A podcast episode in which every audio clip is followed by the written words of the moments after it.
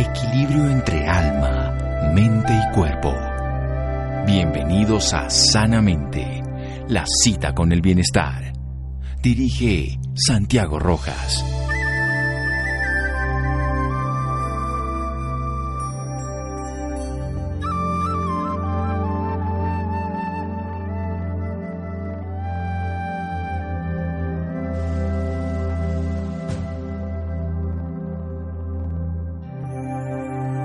Conocimiento habla, pero la sabiduría escucha.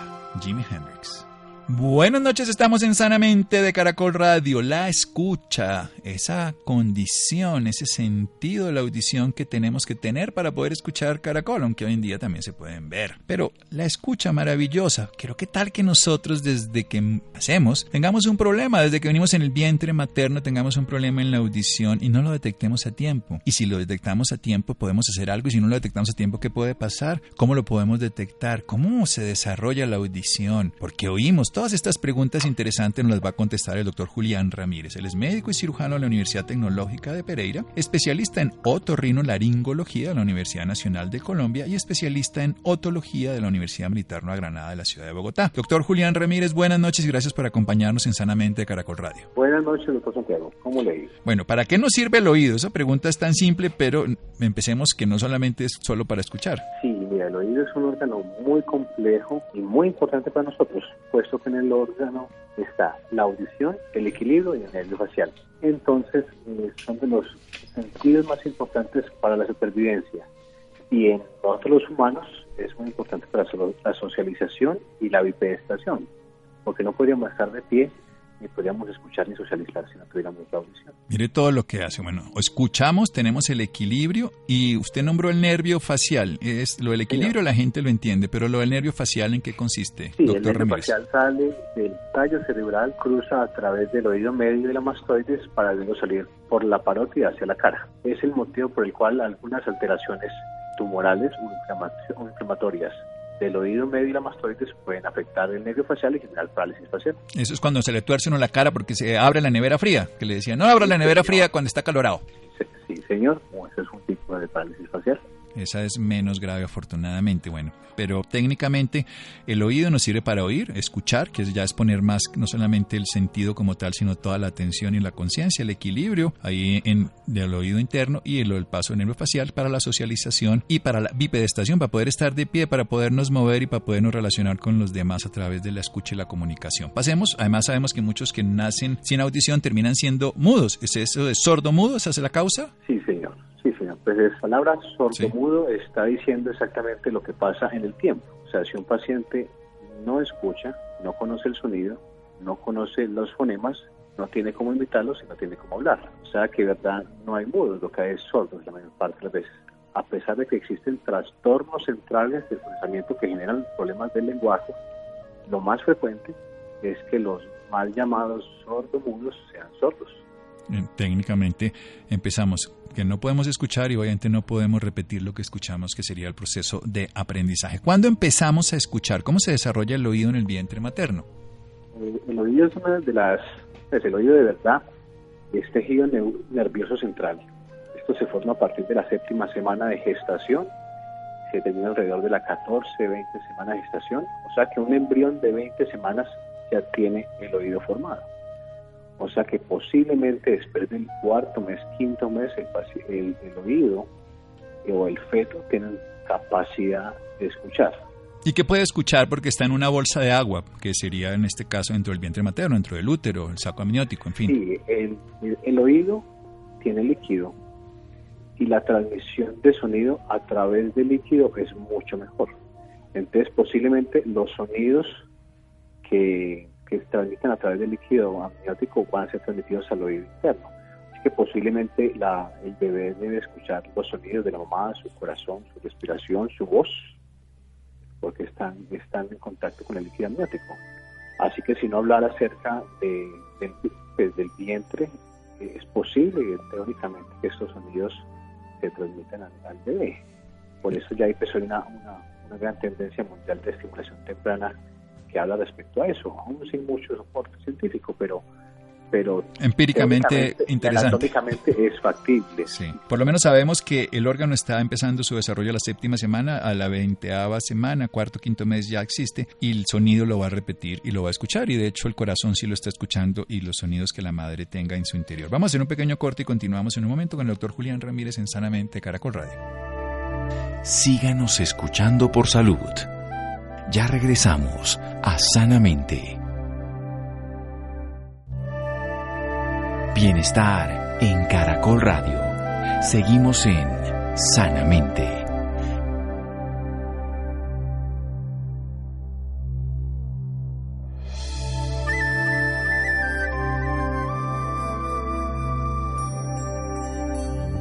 Seguimos en Sanamente de Caracol Radio, médico y cirujano en la Universidad Tecnológica de Pereira, especialista en otorrino laringología, la Universidad Nacional de Colombia, especialista en otología, Universidad Militar Nueva Granada. El doctor Julián Ramírez nos habla del oído, el órgano de la audición, pero también del equilibrio y donde pasa un nervio facial que nos va a dar movimiento, la capacidad motora del rostro, de la cara. Este oído nos sirve para socializar en la comunicación y para mantenernos a través del equilibrio en la bipedestación, estar de pies y podernos caminar. Es importante entender que si no escuchamos, después no podemos repetir lo que escuchamos y ahí viene los sordomudos. El tejido nervioso se desarrolla en el oído hasta la séptima semana y hasta la semana número 20. Ahí tendremos un oído que podría ser capaz de escuchar en el vientre materno. el agua, recordemos, es un buen modulador y transmisor de la información sonora. Ese sonido materno se va a llevar directamente todo lo que escuche alrededor, todo le puede llegar. No sabemos el efecto, pero podría pensarse en que la estimulación temprana tendría un efecto sobre este bebé. Pero ahora hablemos de la parte mala. ¿Por qué no escuchamos y por qué un niño no puede escuchar y empecemos a saber cómo saberlo? Pues bueno, las, causas de la pérdida auditiva se dividen según la edad. Las mayor, la mayor parte de ellas son adquiridas en el periodo postnatal. Externas. Muchas, sí señor, que son congénitas o de nacimiento. De las de nacimiento existen pérdidas genéticas y pérdidas adquiridas en útero o en adquiridas en el periodo perinatal. De las genéticas, la mayor parte son deficiencias de proteínas que afectan el funcionamiento de las células auditivas, unas células llamadas células ciliadas internas y externas. Entonces hay alteraciones tanto de la composición de las células como tal que hacen que sean inmóviles o con poca eh, dinámica respecto al sonido y también alteraciones eléctricas que generan que tengan una integridad estructural pero su funcionamiento no sea adecuado. Y esto genera alteraciones genéticas. Las detectamos por el compromiso hereditario de ver personas eh, que por las familias tienen afectados por esto. Uno ya sabría que podría heredarse por, por los genes, entonces, en las personas. Sí, señor. La mayor parte de estas son alteraciones recesivas, o sea que... No todos lo tienen, sí. Exactamente, o sea que no todos los los hijos de un padre que cargue este, estos genes alterados van a ser afectados. Bueno, ah, sí. Estos niños tienen una cosa muy importante y es que son niños sanos al nacimiento. Como los niños no hablan recién nacidos y todos los niños, incluyendo los que no tienen audición, generan sonidos y generan llanto, entonces el problema de estas alteraciones congénitas es que no se detectan. Bueno, ahora vamos a hablar de eso que me parece fundamental, lo que vamos a llamar el tamizaje, pero quiero como redondear toda esta idea. Usted dice, tenemos las congénitas que están, nacemos con ellas, que se hacen de la genética por una deficiencia de proteínas en estas células ciliadas que hacen que eléctricamente no hagan la transmisión, como sería el sonido en general, o de movimiento las cinéticas. Pero también hay procesos durante el embarazo que pueden hacer. Todo el mundo debe conocer la historia de la rubeola y también hay antibióticos y cosas. Cuéntenos un poquito de lo que puede llegar a, a producir esta hipoacusia o esta sordera en los vientres maternos, o sea, en los bebés que están allí? Las infecciones perinatales son una de las principales causas de pérdida auditiva. Virus como el citomegalovirus, eh, microorganismos como el toxoplasma, el herpes virus, generan alteraciones tanto en el oído como en el sistema nervioso central que impiden la audición. Entonces son de las cosas que más frecuentemente generan alteraciones auditivas congénitas no genéticas. Si son congénitas que no vienen en los genes, pero es la infección. Por eso hablaba yo de la rubeola, que se conocía muchos daños cardíacos y todo, pero en este caso estamos hablando de citomegalovirus, herpes, toxoplasmas, el torch, lo llamamos los médicos. Exactamente. Bien, siga, doctor. otra cosa importante son las alteraciones alrededor del parto, en los cuales la prematurez, la hipoxia perinatal y la ictericia perinatal eh, son unos factores fundamentales en la, en la etiología de estas sorderas, que causan sordera por daño directo a las células auditivas, puesto que estas células son muy susceptibles a muchas injurias, entre ellas la hipoxia o la baja de oxígeno son de las principales causas clínicas en nuestro país. Son niños que nacen con espátulas o les tienen que hacer un parto complicado, que vienen de colita y se ponen moraditos. Exactamente, tal cual. Bueno, pero yo le quiero volver a preguntar algo y es el uso de medicamentos durante el embarazo. ¿Qué riesgos puede tener para la audición? A ver, hay, una clasificación pues en la ABCD de los medicamentos, hay múltiples medicamentos que generan eso. Los más implicados en las pérdidas son los antibióticos de la de los aminoglicósidos específicamente, que son usualmente evitados, pero hay, hay indicaciones específicas, las cuales todavía se pueden utilizar. Hay una entidad que es frecuente, que es la enteroquelitis necrotizante y la sepsis neonatal, que hace necesario el uso de estos medicamentos porque está en peligro la vida del bebé. Entonces se generan muchas causas de ototoxicidad, que es el daño por medicamentos asociado al consumo de por eso es tan importante que en el embarazo no se automedique ninguna mujer. Entonces los antibióticos, los aminoglicósidos aún se usan para infecciones urinarias que puede tener una mujer y ser parte del embarazo y no saberlo. La autotoxicidad que puede ser en el vientre, por supuesto por la madre, o puede ser directamente al nacer por las infecciones. Y algo fundamental entonces, usted lo quiero resaltar en este momento. El tema fundamental es que si nosotros no diagnosticamos a tiempo estas sorderas que el niño, y esto usted lo enfatizó, los niños hacen sonidos, los bebés lloran, hacen sonidos guturales y entonces pensamos que él es normal, porque no tiene un comportamiento diferente, no sabemos que no nos escuche, de hecho no tenemos una comunicación tan clara para saberlo. Entonces, ¿qué pasa si no hacemos un diagnóstico temprano, ya sea cualquiera de estas causas congénitas, genéticas, en, en, útero, perinatales, infecciosas o, tóxicas, eh, bueno, en fin? Sí, el problema radica en la gran variabilidad del desarrollo de cada, de cada individuo. O sea, hay niños normales con audición normal que pueden hablar alrededor de los dos años. Y hay niños normales que están desarrollando lenguaje alrededor de los 9-10 meses. Entonces, tanto para el médico como el pediatra, le es muy difícil solo a través del neurodesarrollo determinar si una persona está normal o no, hasta que ya está muy tarde, que ya estamos hablando de los tres años, los cuales ya hay una comparación con otros niños de la misma edad y se nota mucho la diferencia. Es allí donde con tecnología tenemos que evitar esta variabilidad. Bueno, vamos a hacer un pequeño corte para darle énfasis en la siguiente parte del programa, pero usted nos dice algo fundamental, doctor Ramírez. una forma de diagnosticarlo va a ser muy variable porque hay niños que empiezan a hablar a los nueve meses, o a los dos años, y si no tenemos una tecnología no lo podemos saber. Y si ya se nos pasó el tiempo y a los tres años nos damos cuenta porque no se desarrolla igual que los demás, no nos escucha adecuadamente, ya hemos perdido una gran oportunidad. Vamos a hablar sobre eso en un momento después de este pequeño corte en Sanamente Caracol Radio. Síganos escuchando por salud. Ya regresamos a Sanamente. Bienestar en Caracol Radio. Seguimos en Sanamente.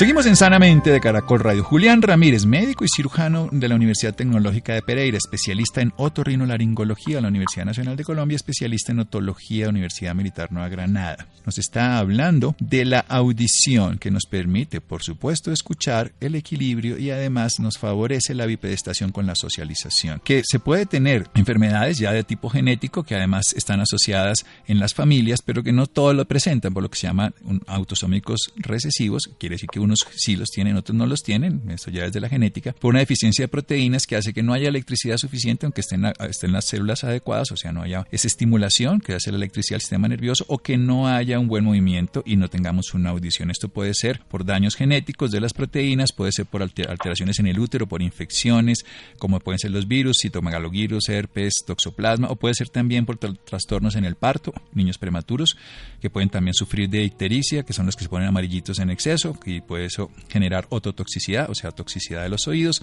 o la falta de oxígeno. Lo importante es que lo podamos diagnosticar, porque si bien es cierto, y esperamos a que empiece a desarrollarse y a hablar, todos los bebés tienen sonido y lo van a emitir, entonces no, no vamos a darnos cuenta que no puede escucharnos, pero entre los 9 a los 10 meses, a los 2 años, es cuando está toda esa franja de desarrollo de la comunicación. Y si no nos damos cuenta y llegamos a los 3 años, hemos perdido mucho tiempo. Entonces, ahora sí cuéntenos cómo hacemos el diagnóstico y qué podemos hacer, cómo hacemos un diagnóstico en el bebé.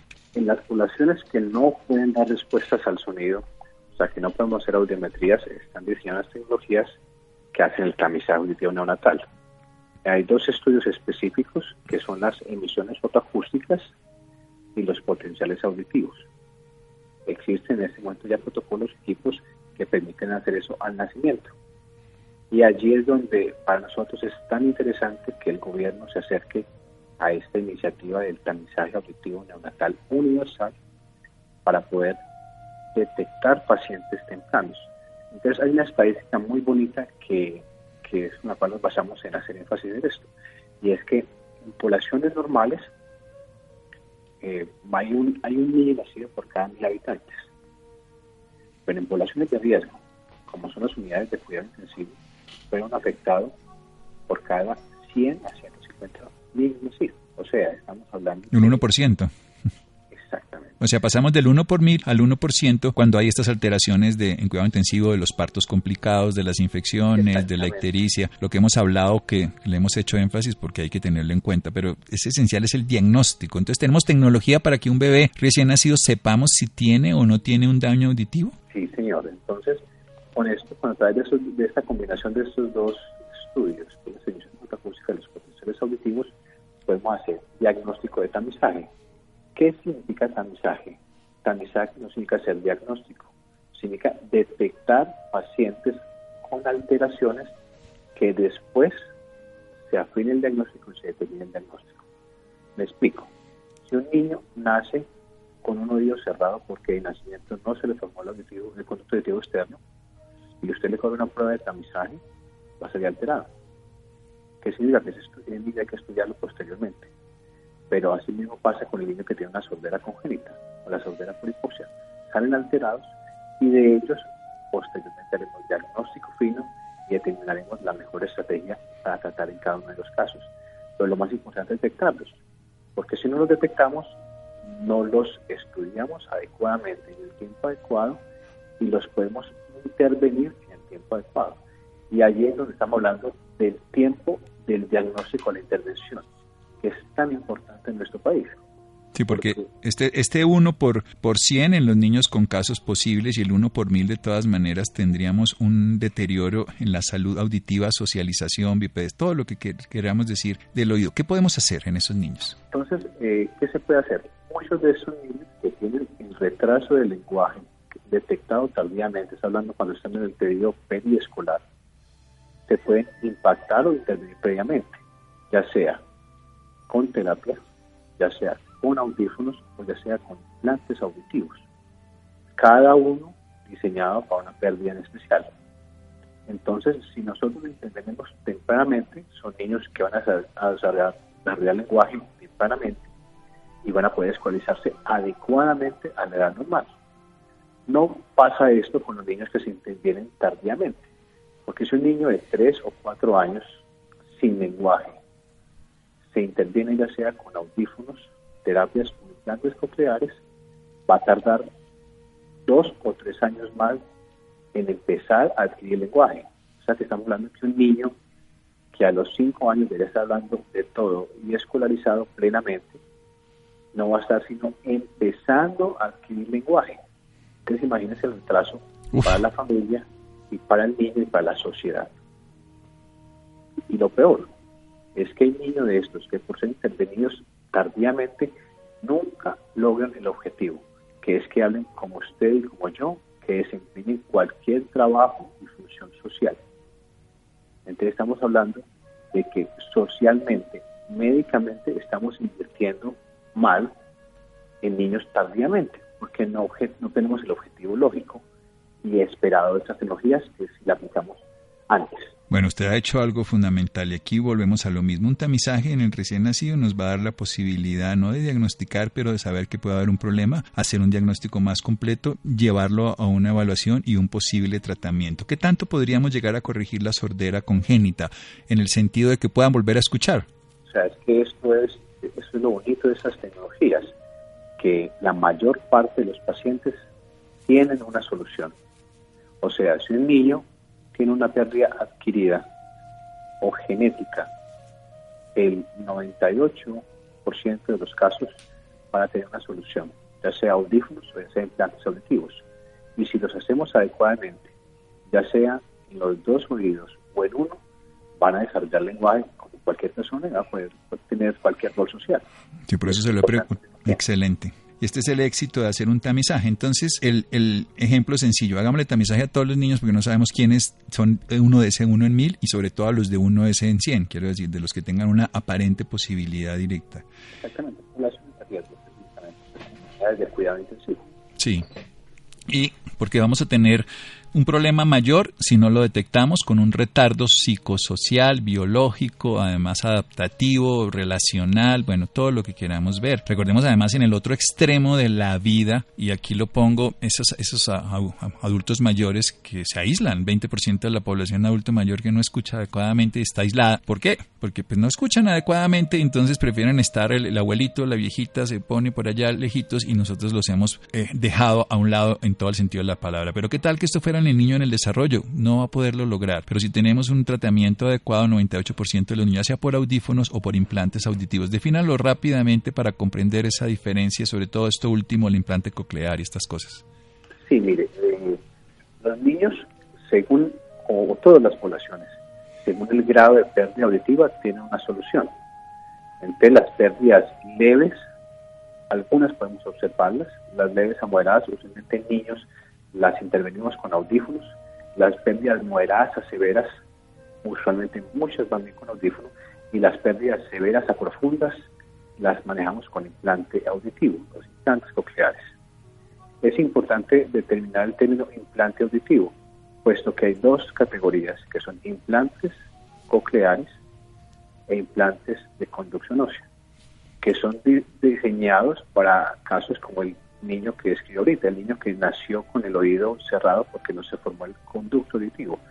E igualmente estos casos podemos intervenirlos y que tengan una audición completamente normal. Bien, unos en la cóclea y otros a través de la conducción ósea, porque pues podemos escuchar, obviamente escuchamos con el oído, pero el sonido nos puede llegar por el hueso o nos puede llegar por el aire, por decirlo de esa manera, por el huequito que tenemos ahí en la mitad de la orejita, que ahí no hay que meter nada, ni el dedo, ni copitos, ni ninguna cosa, ¿cierto? Usualmente. Para que no le hagamos daño. No dejarnos a nosotros. No, eh, obviamente el que sabe poner lo que tiene que poner sí es el otorrino, eso sin duda, pero quiero decir que la costumbre de, de meter, hurgar, hacer y manejar pues puede hacer un daño precisamente. Y en últimas, ¿cómo se produce la audición? ¿Cómo, cuéntenos de una manera práctica para entender cómo, por, por qué escuchamos, por qué nos pueden escuchar hoy en Caracol. Eh, la, la audición se produce porque hay primero un estímulo sonoro. El estímulo sonoro es una onda que llega a través de cualquier medio, ya sea aire o vibración ósea como estaba llegando. Si llega a través del aire, llega al tímpano, donde el mecanismo de tímpano y huesecillo de la audición, que son martillo y un actúan a través de un juego de palancas como multiplicador de la fuerza. Esto se lleva a la transmisión a través del estribo y el estribo transmite el sonido a través de la ventana oval a la cóclea. En la cóclea, por la vibración, por los líquidos del oído interno, se estimulan las células ciliadas, que son las células auditivas verdaderamente dicho. Y estas células generan una descarga eléctrica que se transmite a través del nervio auditivo al núcleo auditivo del tallo cerebral y este a la corteza cerebral, generando la percepción de audición. Toda la complejidad para que eso en un instante de tiempo que no podemos ni siquiera procesar por nuestra atención, ya estemos escuchando y comprendiendo. Qué maravilla. Por eso las maravillas del mundo no son las pirámides de Egipto ni las cataratas del Niágara, sino oír, ver, hablar, comunicarnos, amarnos, cosas que son más cotidianas pero que despreciamos por no darnos cuenta de lo complejo y especial que son. ¿Dónde lo ubicamos a usted, doctor Julián Ramírez? Y si alguien quiere saber más sobre el tamizaje o sobre cualquiera de los temas, recordemos que usted es otólogo, o sea, especialista en el oído específicamente. Eh, muchas gracias, pero yo me encuentro práctica eh, privada e institucional. Sí. Aquí tengo esta la clínica Finales donde tengo mi práctica privada y aquí hay varias clínicas de la ciudad donde genero mi práctica institucional. ¿Tiene un teléfono que nos deje algún dato, una red social, por favor? Claro que sí, claro que sí. Mi página es muy sencilla, otorrinocolombia.com. Allí están todos mis datos y pues, me parece magnífico la posibilidad de hablar de ustedes de, este, de esta iniciativa gubernamental que creo que a todos nos agrada porque que el gobierno emule normas internacionales en estos campos sí nos interesa como médicos.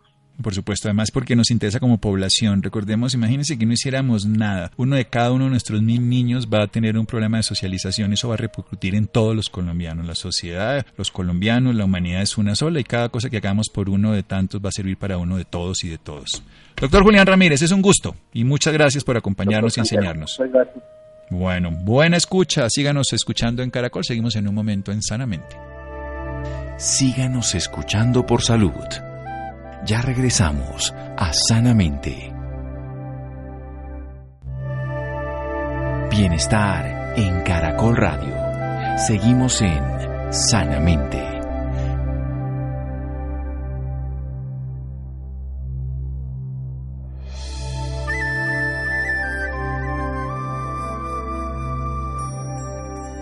Seguimos en Sanamente de Caracol Radio Tamizaje, que nos va a permitir entonces que los niños sean diagnosticados después de un examen de tamizaje. Simplemente se da una posibilidad para que hagamos un examen más completo, pero si lo hacemos bien chiquititos, vamos a tener la certeza de que el 98% de ellos no van a tener problemas de audición, de socialización y demás.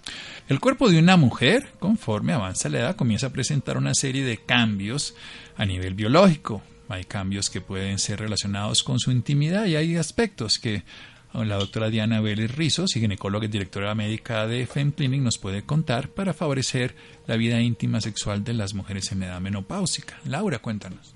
Santiago, muy buenas noches para usted y para todas las personas que nos sintonizan a esta hora. El cuerpo de la mujer, conforme avanza en edad, comienza a presentar una serie de cambios, entre los que se encuentra la resequedad vaginal, un trastorno muy común en la zona íntima de la mujer, pero que puede afectar la calidad de vida. Para hablar un poco más sobre este tema, nos acompaña la doctora Diana Vélez Rizo. Ella es ginecóloga y directora médica de FEM Clinic. Doctora Diana, muy buenas noches y bienvenida sanamente. Hola, buenas noches, muchas gracias por la invitación. Doctora, para empezar, quisiera que nos hablara un poco más sobre la resequedad vaginal.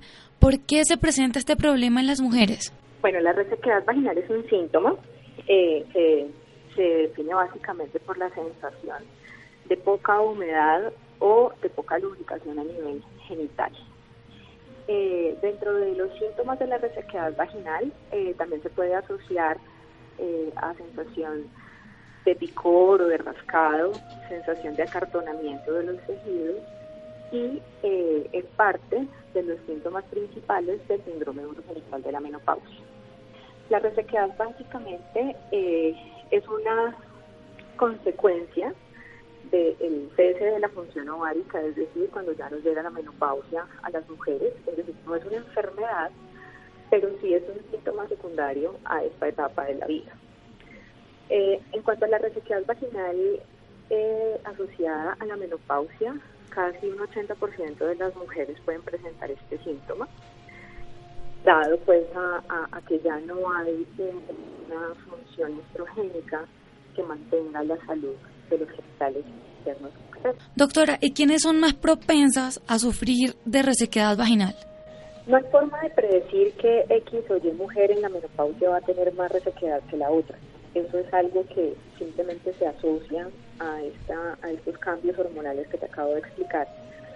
Pero también lo podemos encontrar en otro tipo de población, como por ejemplo en las mujeres que han estado bajo un tratamiento oncológico, es decir, terapias como radioterapia o quimioterapia, en la que o hay cambios a nivel de los tejidos por el efecto de la radioterapia, por ejemplo, cuando se da para alguna patología a nivel pélvico, eh, o también con la quimioterapia porque normalmente se induce o es una de las consecuencias en las que se puede inducir una falla a nivel ovárico. Entonces, es como que la menopausia llega antes de lo que de lo que normalmente se presenta, que es entre los 45 y los 55 años.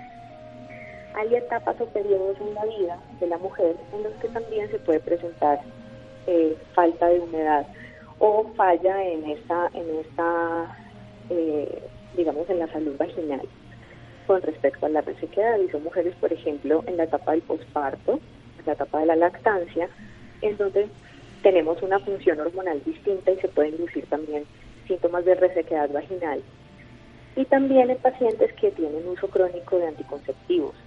No quiere decir con esto que todas las personas que planifiquen van a tener resequedad vaginal. Lo que sucede es que con el uso, digamos, constante, crónico, en algunos casos se puede llegar a presentar. ¿Y cómo afecta la calidad de vida de las mujeres? Bueno, la calidad de vida es, digamos, una de las cosas fundamentales que, que tenemos que nosotros llevar a, a mejorar en las pacientes con resequedad vaginal, porque puede tener un efecto eh, no, no adecuado en la calidad de las relaciones sexuales. Por ejemplo, puede llevar a dolor con la penetración, puede llevar también a que la mujer deje de buscar eh, tener encuentros sexuales precisamente porque al tener resequedad se puede generar dolor, problemas en pareja, puede llevar a tener también eh, infecciones urinarias o vaginales recurrentes, eh, puede también llevar a una estenosis que es el cerramiento pues de, la, del canal vaginal precisamente porque los tejidos se vuelven muy acartonados y esto pues afecta a la salud en general de la mujer. En cuanto a su, su pareja también se puede ver afectado. Todas las patologías tienen algunos mitos. Me gustaría que le contara a nuestros oyentes cuáles son los mitos que tienen las mujeres frente a este tema. Bueno, los principales mitos es que simplemente es algo que, que ellas piensan que se deben aguantar o que deben soportar por el hecho de estar eh, con este tipo de síntomas de resequedad vaginal o porque simplemente tiene que llegar la menopausia, entonces nos tocó. Ese es uno de los mitos más, más, más frecuentes y que más afectan la calidad de vida de las mujeres. ¿Por qué? Pues porque mm, si bien es una etapa de la vida, no es cierto que uno tenga que vivir con este tipo de, de alteraciones y con este tipo de síntomas, porque antes, digamos, cuando estaba, digamos, antes de los 90, la expectativa de vida era muy corta. Las mujeres, después de la menopausia, pasaban muy corto tiempo y ya la expectativa de vida era fallecer muy cercano a esta edad. Pero ahora la expectativa de vida es mucho mayor y podemos vivir las mujeres entre 30 y 40 años después de que nos llega la menopausia. Entonces, ese mito es uno de los principales que debemos mitigar porque eh, hay opciones que podemos utilizar para mejorar estos tejidos. La otra, el otro mito que también se relaciona mucho con la resequedad y que va de la mano con lo que te acabo de explicar es que en el momento en que llega la menopausia se acaba la vida sexual de la mujer y esto tampoco es cierto. La vida sexual no tiene una edad de límite superior en la que una mujer hasta esta edad puede disfrutar de las relaciones sexuales esto no es cierto. Mm, la vida sexual a lo largo del tiempo, desde que eh, somos jóvenes hasta que llegamos a una edad madura, cambia en cuanto a características, pero no debe cambiar en cuanto a sentirnos insatisfechas o sentirnos que ya no estamos hechas para tener una vida sexual adecuada. Por eso es tan importante eh, tratar eh, este tipo de síntomas para que la calidad de las relaciones sexuales y en general la calidad de vida no se ve afectada.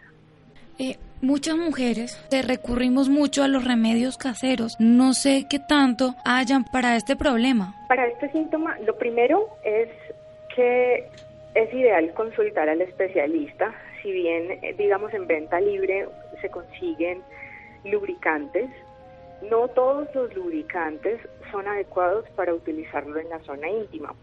¿Por qué? Porque los lubricantes deben ser a base de agua, los que son a base de aceite pueden llegar a alterar el pH y la mucosa vaginal al punto que nos pueden predisponer a tener infecciones.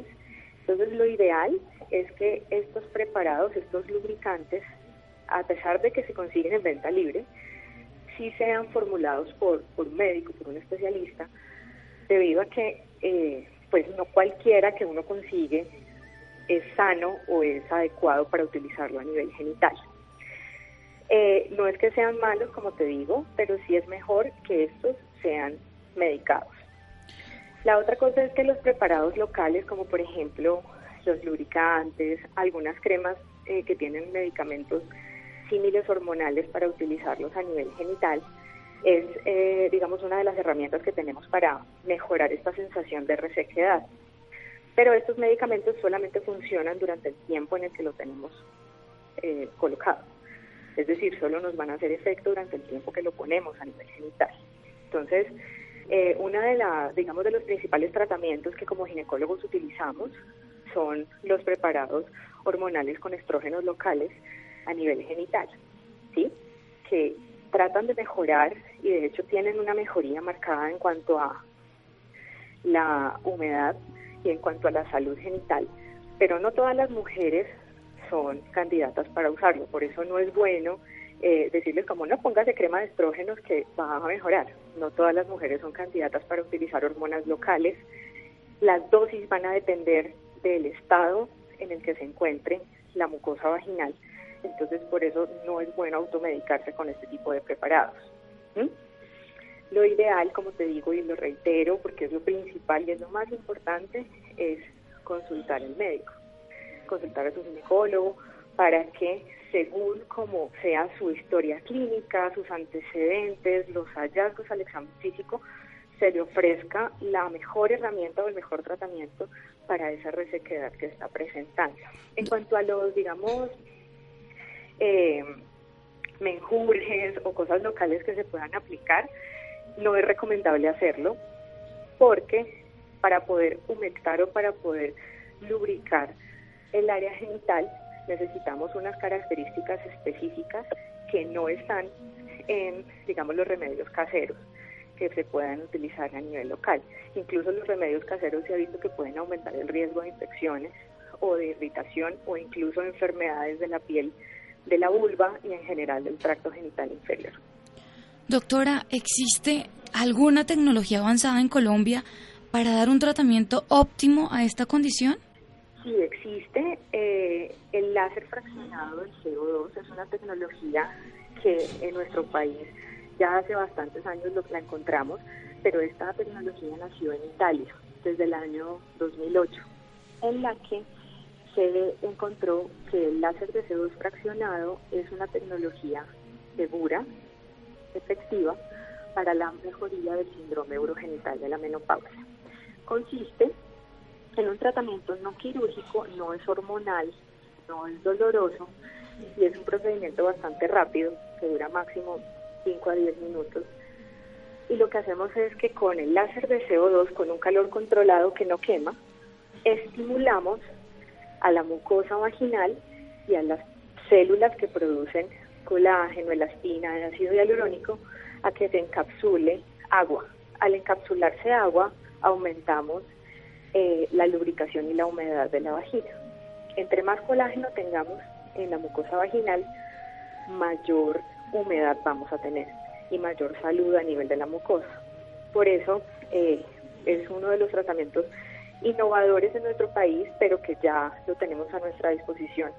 La, y la recomendación principal en cuanto a este tipo de tecnologías es que sean manejadas por personas idóneas y que tengan la experiencia y que tengan el entrenamiento en este uso de tecnologías, que sean equipos que estén avalados tanto por la FDA como por el INVIMA.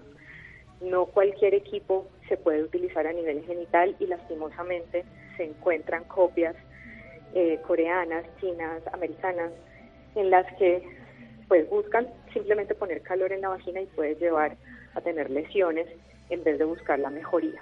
Entonces, eh, dentro de Dentro de este tema es importante equipos que tengan eh, estudios médicos, que tengan peso estadístico. Entonces, ante todo, la seguridad tanto del equipo como del profesional que lo aplica. Y también seleccionar adecuadamente las pacientes, ya que no todas las mujeres son candidatas y el hecho de, que sea un boom no quiere decir que eh, pues se vaya a poner de forma deliberada sin tener un buen estudio previo, sin tener una buena, una buena valoración previa. Eh, la tecnología eh, se utiliza, la tecnología de K-Láser, que es la que eh, yo utilizo y en la que tengo experiencia, es una tecnología segura que da muy buenos resultados. De hecho, los resultados que hemos tenido con nuestra población colombiana son comparables con los estudios que hay múltiples publicados con, esta, con este mismo equipo y con esta misma tecnología. Hacemos una sesión eh, cada cuatro a seis semanas por tres a cuatro sesiones. La duración del efecto depende también de la resequedad basal que tenga la persona y puede durar entre uno a dos años, por lo que es recomendable hacer mantenimientos cada cierto tiempo para, para mantener esa salud vaginal y esa, y esa concentración de colágeno de una manera adecuada. ¿Y dónde pueden encontrar más información las personas que deseen saber más sobre este tema? Claro que sí. Eh, pueden consultar a la página de nuestra institución, que es Fem Clinic. Es la primera clínica de función sexual femenina y de ginecología estética funcional, www.femclinic.com.co o comunicarse a nuestro teléfono 350-318-9868. Bueno, doctora Diana Vélez Rizo, muchísimas gracias bueno, muchas gracias Laura. Llegamos al final de Sanamente. Muchas gracias a Estefanía, a Camila, a Ricardo Bedoya, a Jonathan y a Rodríguez. Quédense con la voz en el camino con Ley Martín. Caracol piensa en ti. Buenas noches.